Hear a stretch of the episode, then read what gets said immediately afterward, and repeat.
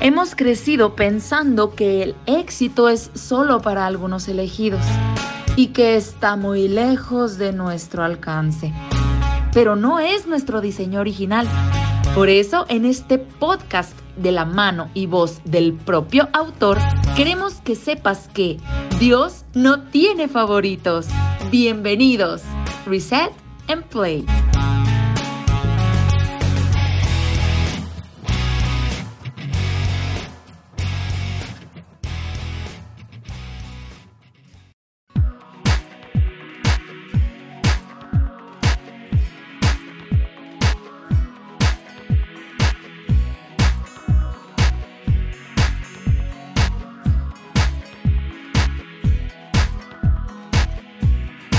Amigos, hemos estado hablando de esta idea sencillísima. Dios no tiene favoritos. Dios no tiene favoritos en base a estatus socioeconómico, en base a, religión, en base a raza, color de piel, eh, eh, eh, en base a etnicidad, en base a nada, en base a edad, en base a género, a sexo. Dios no tiene favoritos. Un breve repaso. mencionamos, bueno, si Dios no tiene favoritos, ¿cómo es que algunas personas consiguen llegar a más, más lejos que otros. Porque es que algunas personas, bueno, aparentemente tienen más éxito, les va mejor en la vida. Si, si Dios no tiene favoritos, la gente que consigue más es porque hicieron algo diferente. Dios nos, nos, le dio una porción más grande de su espíritu al nacer, no les puso baterías extras, no les dio más carisma de forma natural, porque Dios a todos los ama, Dios no tiene favoritos. Entonces, cuando ves a alguien triunfar, cuando ves a alguien salir adelante, cumplir sus sueños y sus metas, se debe en gran parte a lo que ellos hicieron con su vida. Esta idea a mí me cambió la vida cuando lo entendí. Si Dios no tiene favoritos, está en mí, está en cada uno de nosotros salir adelante porque el Señor quiere que yo triunfe, el Señor quiere verme que, yo esté en un lugar alto para que así yo le dé gloria, para que cuando yo obtenga más influencia, más triunfos, yo siga manteniéndome humilde y le diga a los demás todo lo que tengo, todo lo que he conseguido, es gracias a Dios. Y bien, también hablamos de que cuatro principios, cuatro principios que están en la Biblia y resumidos de forma asombrosa en una cita de Ellen White que nos dice cuáles son esas cuatro características que toda persona que quiere cumplir sus metas necesita tener. Rápidamente déjame, eh, te la comparto una vez más, te la voy a compartir porque es una cita buenísima. Dice lo siguiente, Ellen White dice lo siguiente, Dios no pide a los jóvenes a aspirar menos los elementos de carácter que hacen a un hombre de éxito y honrado entre los hombres. El deseo irrefrenable de un bien mayor. Fíjense lo que está en negritas. ¿ah? Número uno, el deseo irrefrenable de un bien mayor. Número dos, la voluntad indomable. Número tres, el esfuerzo extenuante. Número cuatro, la perseverancia incansable. No han de ser aplastados. Sigue diciendo ella, por la gracia de Dios han de ser dirigidas a objetos que son mucho más altos que los meros intereses egoístas y temporales, así como los cielos son más altos que la tierra. ¿Qué tal? Está buena la cita, ¿verdad? Y estas cuatro principios, cuatro características que ella menciona son indispensables. Ayer hablamos del primero, el deseo irrefrenable de un bien mayor. Nunca conseguirás tus sueños si no tienes un sueño. Para poder salir adelante, para poder eh, ser más ilustre, para poder llegar al salón de la fama de Dios, necesitas tener el deseo inapagable de un bien mayor. Y vimos el ejemplo de Elías, uno de varios. Él hizo más que los otros 7000 profetas eh, y personas que no se habían inclinado a Baal. Él creyó que con su oración podía dejar de llover y podía volver a hacer llover, incluso hacer descender fuego del cielo. Necesitamos, en primer lugar, un deseo irrefrenable de un bien mayor. En segundo lugar, y es de lo que hablaremos esta noche, necesitamos una voluntad indomable. Necesitamos una voluntad indomable. Esto a lo mejor a algunos no les gusta cómo suena, puede parecer rebelde, como que indomable, que onda, ni que fuera una telenovela mexicana, ¿no?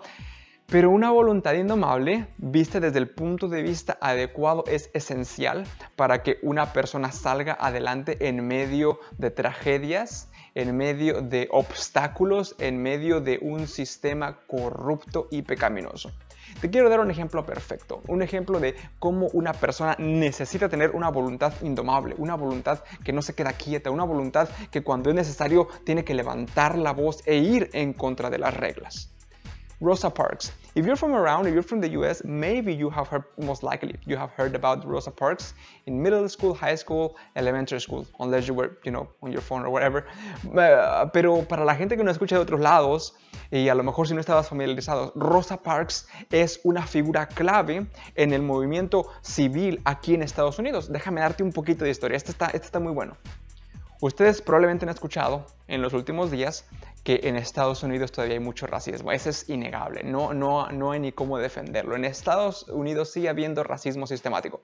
La gente aquí en este país tenía esclavos, esclavos principalmente de raza negra, traídos desde África y se les veía como subhumanos. Bueno, la esclavitud fue abolida gracias a Abraham Lincoln y la guerra civil y todo ese rollo, ¿no? Pero una vez que fueron liberados los esclavos, ¿creen que se acabó el racismo? Claro que no se acabó. Entonces, aunque las personas negras fueron liberadas, siguieron siendo eh, ciudadanos de segunda categoría, de segundo nivel. Y por mucho tiempo en este país, por tal vez 100 años o cerca de 100 años, eh, se llevó a cabo el fenómeno llamado como segregación. ¿A qué se refería la segregación?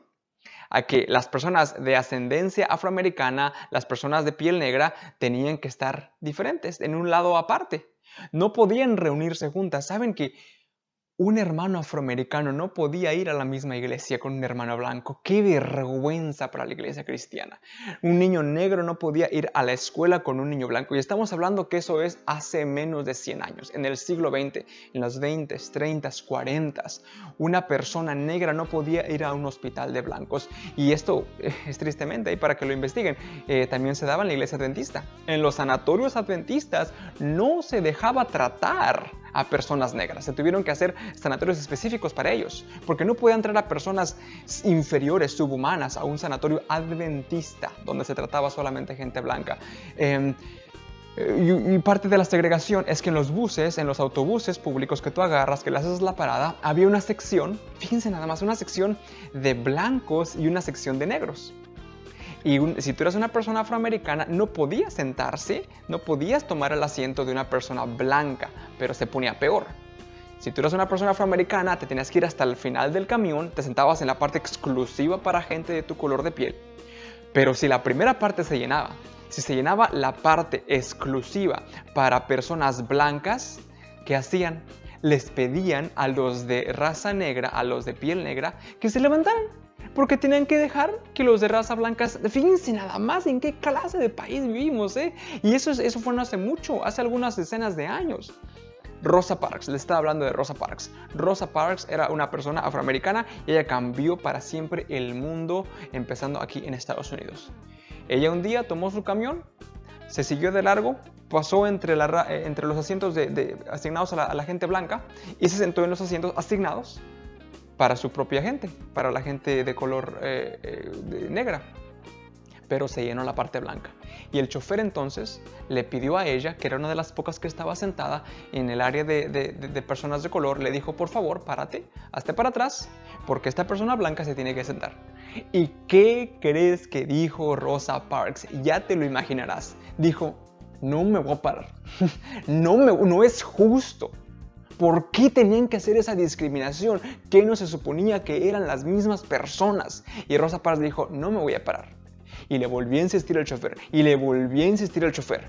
Y Rosa Parks le dijo, no, hazle como quieras. Voy a tener que hablar a la policía, dijo el chofer. You may You may call the police, dijo Rosa Parks. Le puedes llamar a la policía. Le llamaron y a la cárcel fue a dar Rosa Parks por no ceder su lugar. Eso es una voluntad indomable. Y gracias a Rosa Parks, gracias a su voluntad que no se dio en contra de la injusticia, se catalizó el movimiento de derechos civiles que rompió, al menos de forma teórica, al menos en la ley, en el papel, la segregación. Se acabó todo eso, empezaron a poder usar baños, personas de todos los colores y asistir a las mismas escuelas, tarde que temprano también, eh, gentes de, de iglesias se pudieron adorar en el mismo templo, atender a la misma gente en los hospitales. Gracias a la voluntad indomable de una persona de color. Rosa Parks, de eso estamos hablando. Una voluntad indomable es una voluntad que no se deja amedrentar ante las circunstancias adversas, ante los problemas, las dificultades. Y si tú, querido amigo que me escuchas, tú que estás en el high school, en la universidad, quieres alcanzar los sueños que tienes en tu corazón, Tal vez tienes ese deseo de un bien mayor, ese deseo que no se pueda pagar. Solamente lo vas a conseguir si tienes una voluntad indomable, una voluntad que no se somete. Por supuesto, se, somete al Señor, se somete a tus papás, se somete a las personas a las que debe someterse, pero ante el mundo, ante la injusticia, ante Satanás, ante tu propia naturaleza pecaminosa, no se somete necesitas una voluntad indomable. Y quiero pues, mostrarte un ejemplo bíblico. Acompáñame para una historia muy interesante. Vamos a ver la historia de Ruth.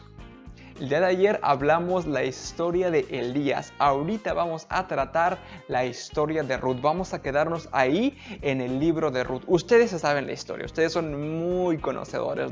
Yo sé que, que saben mucho. Ruth era una moabita. Ruth no era del pueblo de Israel, no era parte del pueblo de Dios. Ella era una pagana, ella era una gentil. Bueno, lo que pasó es que en Belén hubo una hambruna en todo el pueblo de Israel.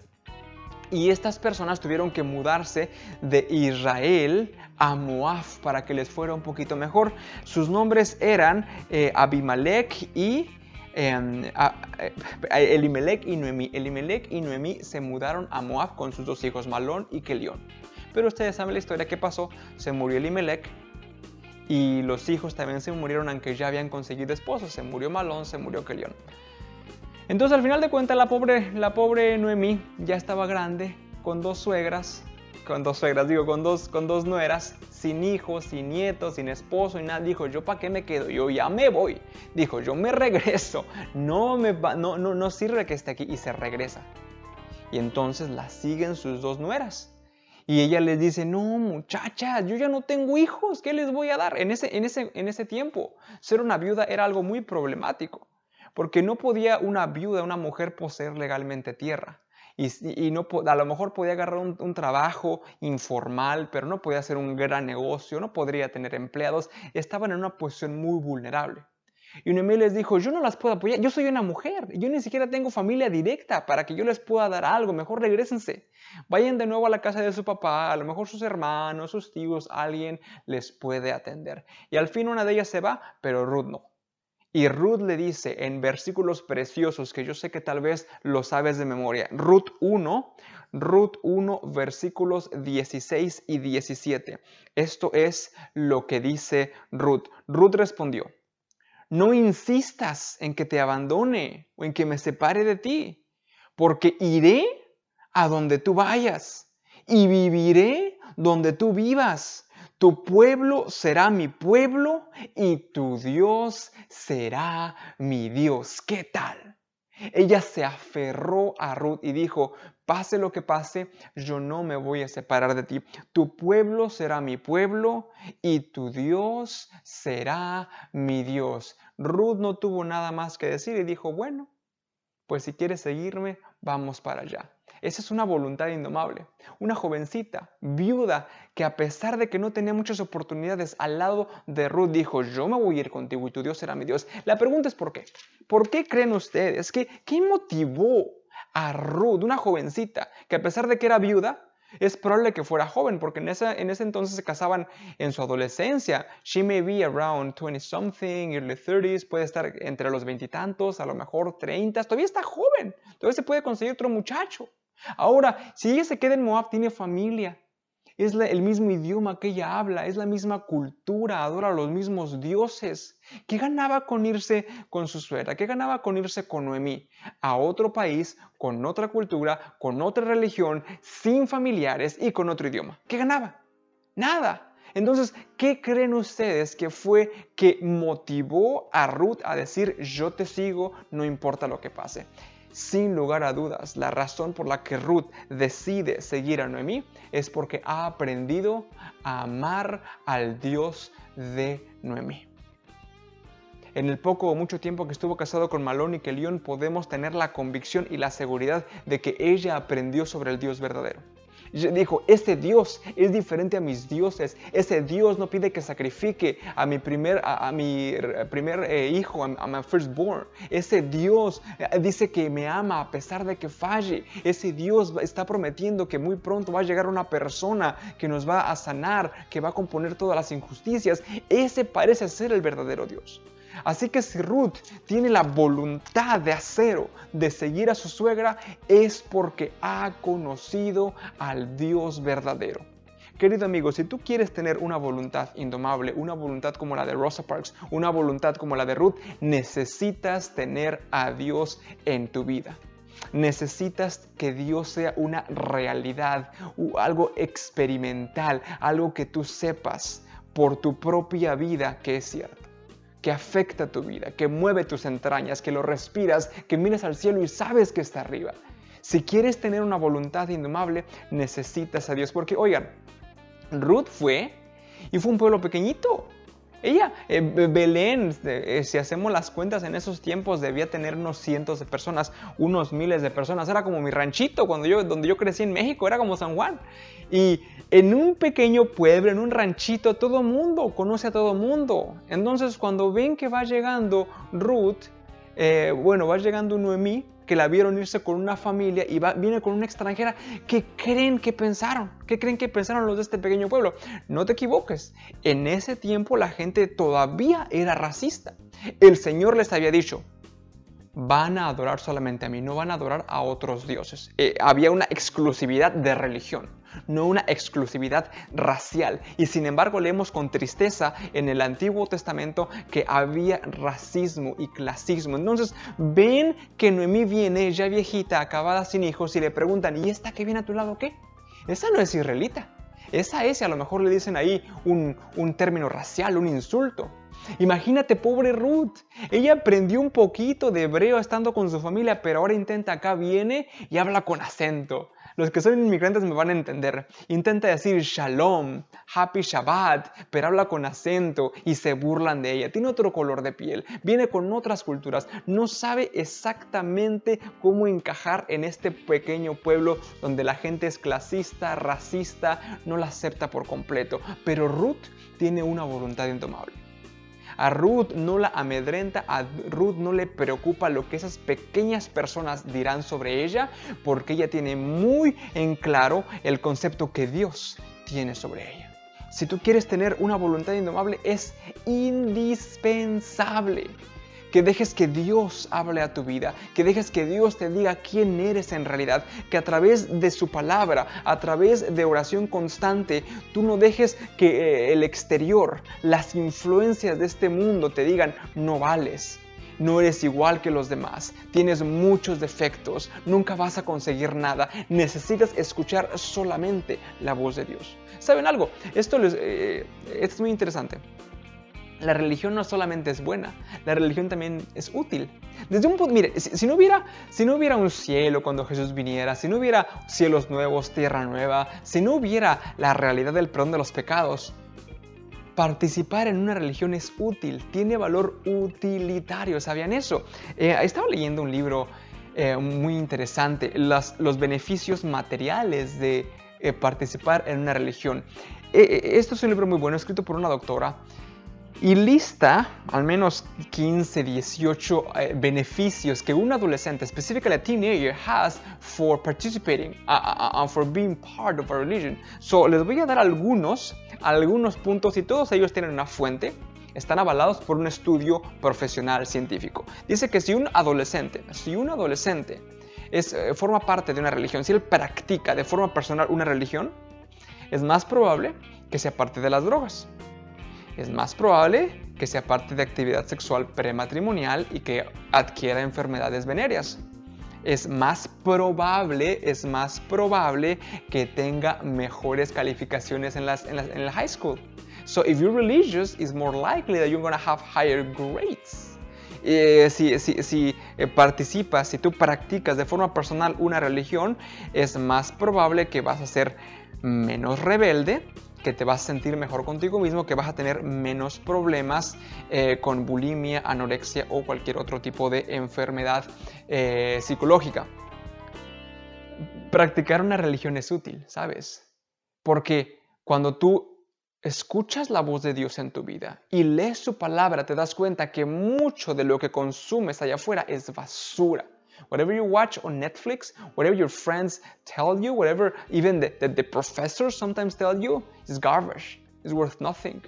Y cuando tú practicas de forma, no, no, no, es, no es suficiente que hayas nacido en una familia religiosa. You have to practice it. If you personally, privately, practice your religion, Jesus, a, Jesus, a relationship with Jesus is more likely that you're going to have benefits in this world and on this earth. Es cierto, es lo que pasa. Fíjense que yo a veces me, me, me siento un poquito culpable y, y me siento como que no lo merezco. Yo nací en México, les estaba contando. Yo nací en México, yo nací en un pequeño pueblito. Mi familia me ama mucho. De hecho, mis papás no me han dejado de apoyar. Están conectados mis papás. Ya van a ser las 10 y es para que se vayan a dormir, ¿eh? Ya, ya pasan de las 10 en México. Pero están conectados porque me quieren. Eh, pero mis papás me pudieron dar solamente hasta donde yo, yo, pues hasta donde les daba más bien sus posibilidades. Mi papá siempre trabajó, siempre trajo comida, mi mami se desvivía, se quitó el, pan de la boca para darnos, pero dentro de nuestras posibilidades. Los vecinos también tenían unos papás muy lindos. los parientes, los primos, los tíos también tenían papás muy lindos. Yo me pregunto, ¿qué fue lo que hizo que yo saliera de ese pequeño ranchito y llegara hasta acá a Estados Unidos. Y, me siento a veces un poco más culpable porque cuando llegué a este país encontré gente fantástica, fenomenal, sobre todo hispanos, muchos amigos hispanos, y me di cuenta que hay gente que sufre en este país y tenía más adversidades y tenía que luchar con más fuerza, incluso habiendo nacido aquí, incluso habiendo crecido aquí. Y no me dejo de sorprender y digo, wow, eso no es justo. Eso no es justo. Yo, digamos, I cheated the system. I wasn't supposed to be here. I was supposed to grow up and get old and die in Mexico. I cheated the system. Yo engañé al sistema. No se suponía que yo debía estar acá. Y me he preguntado más de una ocasión qué marcó la diferencia. Indudablemente, ¿saben qué marcó la diferencia? Mi relación con Jesús. No soy un buen cristiano. No soy un cristiano perfecto. Tengo mis defectos. Y mi esposa me lo recuerda cada rato. uh, soy una persona, soy de carne y hueso no me vean como un ejemplo, no me vean como que, ay, Kenneth está allá, solamente soy una persona. Pero si algo fue que catalizó mi vida, si algo hizo que, que, que, se expandieran mis posibilidades, que llegara del punto A al punto B, fue mi relación con Dios el no escuchar todas las voces en mi cabeza, todas las voces de la gente que no me quería, que se burlaba de mí, todo lo que me decía mi realidad inmediata, no lo vas a conseguir, no vas a poder. Oigan, yo llegué aquí sin saber hablar bien inglés, me contrataron para trabajar y yo ni hablar inglés sabía. Estaba yes, para, para todo, yo no entendía, así que para todo, para que no me verme mal, yo no me decía, yes sir, Yes, sir. Un día hasta se burlaron de mí. Fuimos a un restaurante y vino una muchacha, una muchacha. Yo dije, yes, sir. A las muchachas no se le dice así, se dice, yes, ma'am. Sí, señora. Pero yo ni sabía inglés. Yo, yes, sir. Pero si, si por algo pude conseguir, fue en primer lugar por lo que mi relación con Dios me dio. Eso es lo que va a dar en tu vida una voluntad indomable. Eso es lo que hizo que Ruth, a pesar de llegar como una inmigrante, como una extranjera, apenas aprendiendo a hablar el, inglés, iba a decir el hebreo, sin saber bien de la cultura, ella floreciera en esas nuevas circunstancias. Ella tenía una relación viva y real con el Señor. Y vemos que esa voluntad indomable también fue creciendo por otras actitudes que ella tomó. Si me acompañas a Ruth, estamos en Ruth. Vamos al capítulo 2. Mira, mira lo que dice el capítulo 2. Noemí tenía por parte de su esposo un pariente que se llamaba Boz. Todavía no conocen a Boz. Era un hombre rico e influyente. Sucedió que Ruth, la moabita, le dijo a Noemí, permíteme ir al campo a recoger las espigas que vaya dejando alguien a quien yo le caiga bien. Tanto Noemí como Ruth están en una situación desesperada. En ese momento, en esa, sociedad, no había banco de comida, no había beneficios de desempleado, no había 401k. Si no tenías tu propio sustento, si no tenías tus propios paquetes de grano, te morías. Si no tenías un hombre, un varón, ya sea un hijo o un esposo que trajera los alimentos a la casa, te morías.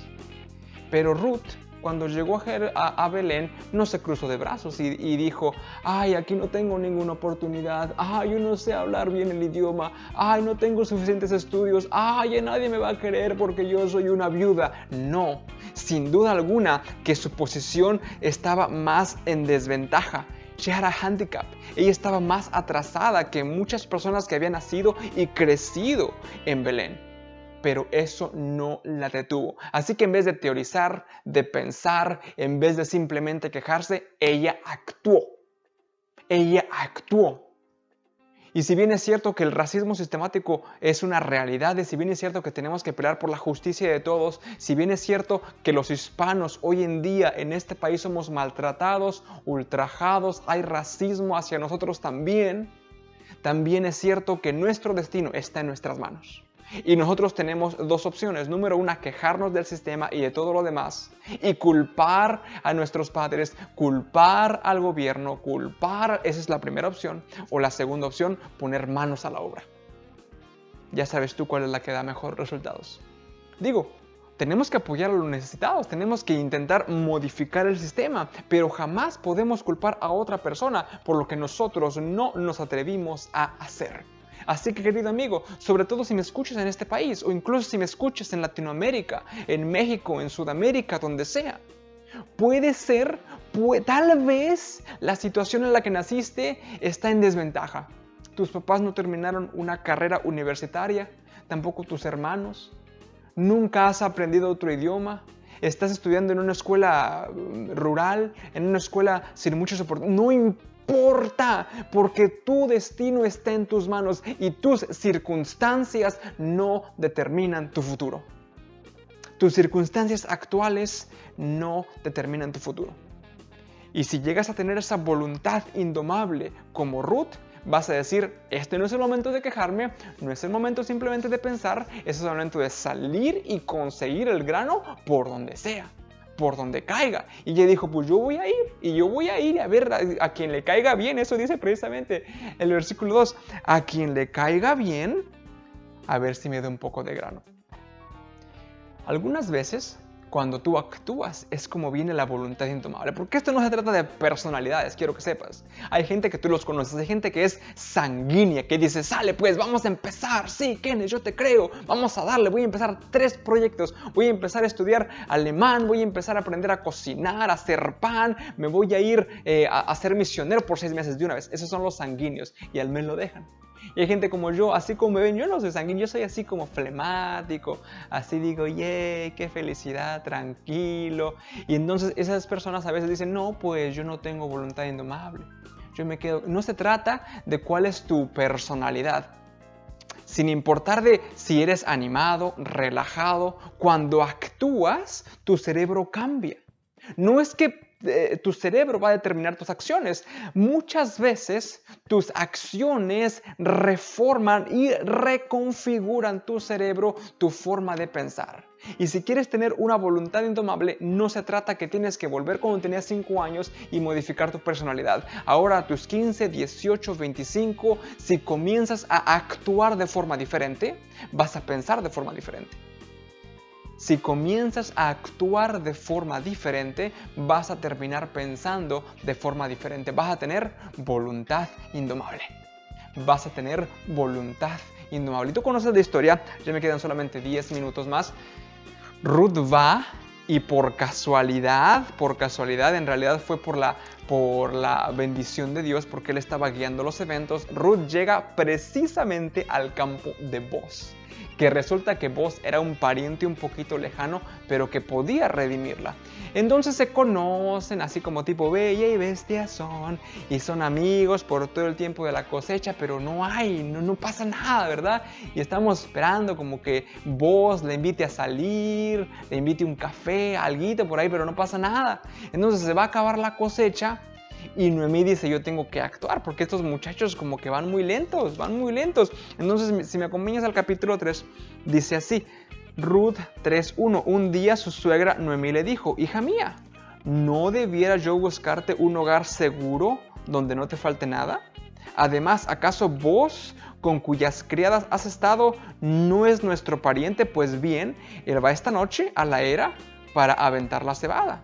Báñate, perfúmate, ponte tu mejor ropa. Es bíblico, ¿eh? ya saben muchachos, báñense, perfúmense. La mejor ropa. Baja luego a la era, pero no dejes que él se dé cuenta de que estás allí hasta que haya terminado de comer y beber. Cuando se vaya a dormir, te fijas donde se acuesta. Luego vas, le destapas los pies y te acuestas allí. Verás que él mismo te dice lo que tienes que hacer. Este texto este texto es muy difícil si tienes hijas, ¿no? Me estoy dando cuenta. ¿Qué onda? ¿Qué le está pidiendo eh, Noemí a Ruth? Bueno, ella era conocedora. Ella era una persona de más sabiduría y que conocía las tradiciones locales. Habiendo dicho eso, esto es algo que yo nunca voy a permitir que mi hija, que nunca, nunca le voy a recomendar a mi hija que vaya y se acueste a las pies de ningún muchacho. No importa, aunque esté enfermo. Le voy a decir a Carla, llama 911, tú no te acercas a ningún muchacho que está acostado. Pero este tiempo, por supuesto, en este tiempo, esa era la, tradición algo parecido a, no era, no era, una propuesta de matrimonio, era dar a conocer la disponibilidad. Estoy disponible por si me quieres proponer. Y entonces Ruth, a pesar de que ella tiene una voluntad indomable, que no deja que sus circunstancias, el hecho de que es viuda, de que es inmigrante, de que apenas está conociendo el idioma, aunque tiene una voluntad indomable, también sabe escuchar consejos. También obedece a sus mentores y para que tú puedas crear esa voluntad de acero, necesitas mentores en tu vida, como lo fue Noemí para Ruth.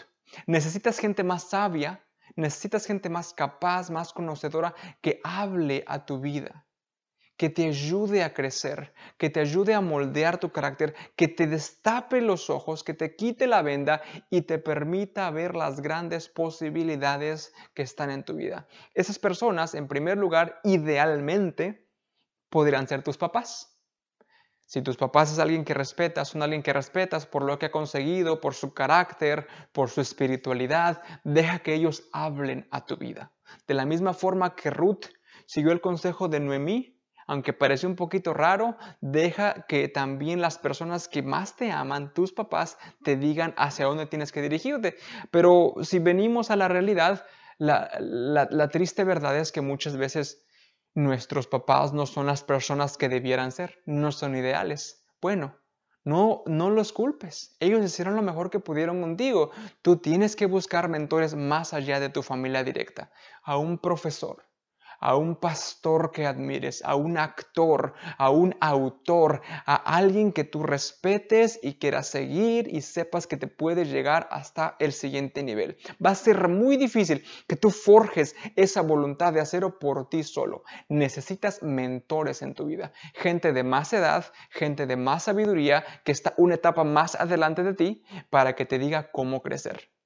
Y eso es muy importante. Porque cuando somos jóvenes y sabemos usar mejor el celular que nuestros papás, a nuestras gentes mayores, decimos, no tienen nada que enseñarme. Eso es muy tonto, eso es muy ridículo. Busca siempre amigos que vayan una etapa más adelante que tú. Si tú eres un joven, busca a un, a un muchacho que ya esté casado y que te indique cómo comportarse. Si tú eres una señorita que está soltera, busca a una muchacha que ya esté casada, que te pueda guiar por ese camino. Si tú ya estás casada y no tienes hijos, busca unos amigos, una pareja que ya tengan hijos y que te explique cómo. Si tienes hijos pequeños, una pareja de hijos más grandes o algunos abuelos, siempre tienes que tener en tu círculo social gente que vaya un poquito más adelante que tú para que tú veas sus virtudes, sigas su ejemplo y te ayuden a crecer.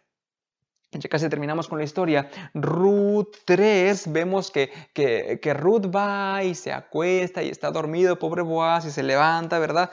Y, se levanta y le pregunta, oye, ¿qué va a pasar? Eh, ¿Quién eres? Dice el versículo 9, capítulo 3, versículo 9, ¿quién eres? Soy Ruth, su sierva. Extienda sobre mí el borde de su manto, ya que usted es un pariente que me puede redimir. Aquí una vez más, Ruth está rompiendo bastantes parámetros sociales.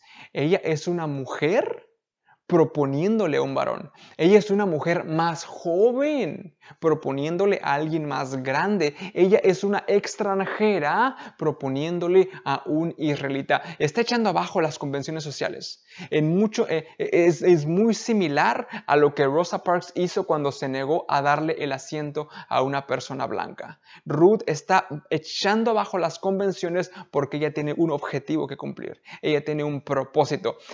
If you're listening, you're, you, you may be like, I don't know if my purpose uh, is to get a husband. That's a sexist, that's a sexist book. I don't need any man. Well, you know, uh, it, she, she wanted a husband. She needed a husband because times were very different. In your goals in life, you may want to have a husband or you may not. But if you want one, don't do what she says. No, no, no, sigas hoy en día si quieres conseguir un esposo, lo que Noemí le dijo a Ruth. Aquí son otros tiempos y no quieres saber nada, nada de, de ir con un muchacho. El punto aquí, sin embargo, es de que tienes que tener mentores en tu vida. Gente que te hable, que te conozca, que crea en ti gente que te pueda llevar paso por paso hasta el siguiente nivel. Amigos, estamos a punto de terminar, pero ¿qué podemos hacer si no tenemos una voluntad intomable? Podemos seguir el ejemplo de la vida de Ruth. En primer lugar, necesitas una relación con Dios. Ir a la iglesia no es suficiente, solamente seguir así como que más o menos, como que entre sí, entre no, la religión de tus papás no es suficiente. Necesitas decir que el Señor es tu Dios, Jesús es tu Salvador, Tú crees en Él, no tus papás, no tus dirigentes, no tu iglesia, pero tú. Cuando tú pones al Señor como el centro de tu vida, Él va a hablar a tu corazón. Él te va a decir quién eres en realidad. Y poquito a poquito tu voluntad enclenque, así temblorosa, que se viene abajo ante el primer soplo, se va a forjar, se va a hacer dura de acero. En segundo lugar, de la misma forma que hizo Ruth, en vez de quejarte, pensar o culpar, tienes que ponerte a trabajar. Recuerda que tus acciones pueden reconfigurar tu cerebro. Así que si en este momento tú te sientes tímido, tímida, como que no vas a conseguir nada, como que te desanimas y te deprimes y te echas a, llorar a la cama, es hora de detener eso y ponerte a trabajar. Estamos en pandemia, estamos en cuarentena, al menos acá en Estados Unidos. Como por tres meses y medio no he salido, oigan, lo más lejos que he ido es a la tienda, no he hecho nada. Íbamos a ir a Vegas y ya no se pudo. Pero aún así, en esas circunstancias, pregúntate, ¿qué puedo hacer diferente? ¿De qué forma puedo aprovechar tal vez el tiempo extra que tengo para ponerme a hacer algo? Vamos a hablar sobre eso mañana. Pero tienes que ponerte a trabajar, tienes que actuar para reconfigurar esa voluntad que tienes. Y en tercer lugar, por supuesto, necesitas mentores en tu vida. Gente capaz, gente conocedora, gente que crea en ti, gente a quien tú admires y respetes y que tarde que temprano te van a ayudar a llegar al siguiente nivel. ¿Cómo termina la historia de Ruth? Bueno, vamos a Ruth 4, ya estamos terminando. Vamos a Ruth 4, ustedes saben la historia, vos va con un pariente, él habla así de tal forma para convencerlo de que no le conviene casarse con Ruth, así que vos consigue a la chica, se casan y en Ruth 4 en Ruth 4 dice lo siguiente, versículo 13. Así que vos tomó a Ruth y se casó con ella. Cuando se unieron, el Señor le concedió quedar embarazada, de modo que tuvo un hijo. Las mujeres le decían a Noemí, alabado sea el Señor, que no ha dejado hoy sin, no te ha dejado sin un redentor, que llegue a tener renombre en Israel. Versículo 15, este niño renovará tu vida y te sustentará en la vejez, porque lo ha dado a luz tu nuera, que te ama y es para ti mejor que siete hijos. En el capítulo 1 nosotros podemos leer cómo estaba fastidiada con la vida Noemí, hasta se cambió el nombre, se llamaba Mara, se cambió el nombre a amargada, pensaba que el Señor la odiaba, ya no quería vivir, porque ya no tenía hijos. Pero al final de la historia se da cuenta que su nuera Ruth valía más que siete hijos. Esta jovencita inmigrante, esta jovencita viuda, esta jovencita que llegó como una externa, cambió el futuro no solo de su persona, sino de su familia y las siguientes generaciones. Escúchame con atención, estoy a punto de terminar. Estamos en un momento único aquí en Estados Unidos. Hemos visto marchas y marchas y estamos escuchando cómo se piden reformas en contra de la policía, cómo están pidiendo leyes para controlarlos más. Eso está bien, yo lo promuevo 100%. Sí, por favor, Black Lives Matter. Pero recuerda esto, una ley no va a ser capaz de arrancar el racismo del corazón de una persona. El racismo es una triste realidad, el clasismo es una triste realidad y tú puedes poner todas las leyes que quieras, el pecado del hombre no va a abandonar su corazón. Precisamente a pesar de que se acabó la esclavitud, seguía la segregación. A pesar de que se eh, abolió la segregación, han seguido a la fecha actitudes raciales. Porque un papel no puede cambiar el corazón humano. Si quieres cambiar la sociedad, ¿dónde la cambias? Empiezas por tu familia. De la misma forma que Ruth, simplemente por ser una madre abnegada, una fuerte trabajadora, una, una mujer con una voluntad indomable, cambió no solamente su familia, sino las generaciones. De ella vino David, de ella vino Jesús. El cambio comienza en tu familia. A lo mejor no vamos a poder desarraigar, arrebatar el racismo del corazón de todos los americanos, de todas las personas que viven en el mundo. Pero si tienes una voluntad indomable, vas a poder comenzar en tu familia y con tus dos hijos, tus tres hijos, la siguiente generación va a ser un poco menos racista y ellos van a educar de forma adecuada a su familia y entonces ese cambio que no se pudo conseguir con un papel se va a conseguir con vidas transformadas. El cambio no puede empezar de arriba hacia abajo, del gobierno hacia la familia. El cambio debe de comenzar desde el núcleo de la sociedad, desde la familia hasta las partes más altas del gobierno. Querido amigo que me estés escuchando, Dios no tiene favoritos. No importa la desventaja que creas que existe en tu vida, no importa lo mucho que tú piensas que tienes que pelear para llegar solamente al mismo nivel. Si tú crees en tu corazón que Él no tiene favoritos, si forjas tu voluntad para no dejarte vencer por las más terribles dificultades, vas a poder conseguir tus sueños llegarás a ser la siguiente Rosa Parks, llegarás a ser la siguiente Ruth. Y ese cambio no solamente va a beneficiar a tu persona, no solamente a ti mismo o a ti misma, va a beneficiar a tu familia y tarde que temprano también a toda la sociedad. Así que te animo, no te desanimes, lucha por tener una relación real con Dios, ponte a trabajar, no te quedes quieto y busca mentores en tu vida porque Dios no tiene favoritos. ¿Qué te parece si terminamos con una oración? Querido Dios, muchas gracias porque la Biblia es un libro práctico. La Biblia e, es un libro no solamente para verdades espirituales, sino para que podamos forjar nuestro carácter, seguir adelante en nuestra educación, crecer profesionalmente. Y en esta ocasión estamos agradecidos porque nos recuerdas que necesitamos tener una voluntad indomable como Ruth una voluntad que no se venga abajo ante ningún problema. Te suplico por las personas que nos están escuchando. I, I, Lord, I ask for my friends from Vegas, from the rest of the US, from Mexico, from everywhere, that you let them know that you can transform them. Que eh, mis amigos de Estados Unidos, de México, de Las Vegas, Señor, sepan que tú los puedes transformar. Que esa voluntad enclenque, débil, miedosa, en tus manos puede llegar a ser una voluntad indomable. Te suplico que la verdad sencilla de que Dios no tiene favoritos se arraigue y produzca frutos en nuestra mente. Te lo suplico en Jesús. Amén. Dios no tiene favoritos.